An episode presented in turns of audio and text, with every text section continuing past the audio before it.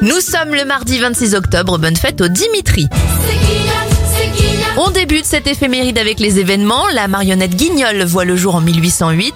En 1858, Hamilton Smith dépose le brevet de la machine à laver rotative. La variole est officiellement éradiquée en 1979 et en 2007 en France. Sortie dans les librairies du septième tome d'Harry Potter, Harry Potter et les reliques de la mort. Bon anniversaire à Julien Bugier, présentateur des JT sur France 2, il a 40 ans, 68 pour Lauren Hughes, Julie dans La Croisière s'amuse, et ça fait 70 pour l'animateur télé vu notamment dans Coucou c'est nous, Patrice Carmouze.